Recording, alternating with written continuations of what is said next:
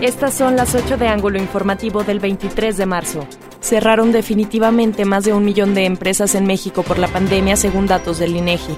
En Durango se registró el cierre del 25.5% de empresas informales y el 16.1% del comercio formal.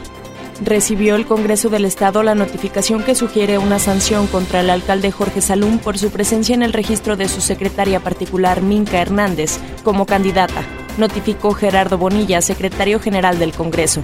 Será la Comisión de Responsabilidades quien determine. Yo veo un México con hambre y con sed de justicia. A 27 años de la muerte de Luis Donaldo Colosio, candidato del Revolucionario Institucional a la presidencia en 1994, pasa desapercibido por los priistas.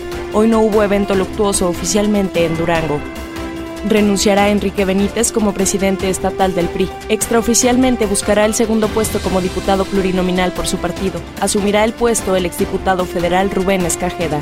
Después de estar inactivo como militante durante más de cuatro años, hoy hace oficial su salida del partido el expresidente priista Gustavo Lugo. Adultos mayores andan peregrinando a los municipios al interior del estado para conseguir la vacuna contra el COVID-19, lamentó el regidor David Payán. Pedirá al gobernador ser más enérgico con el gobierno federal ante la necesidad de las dosis en la capital.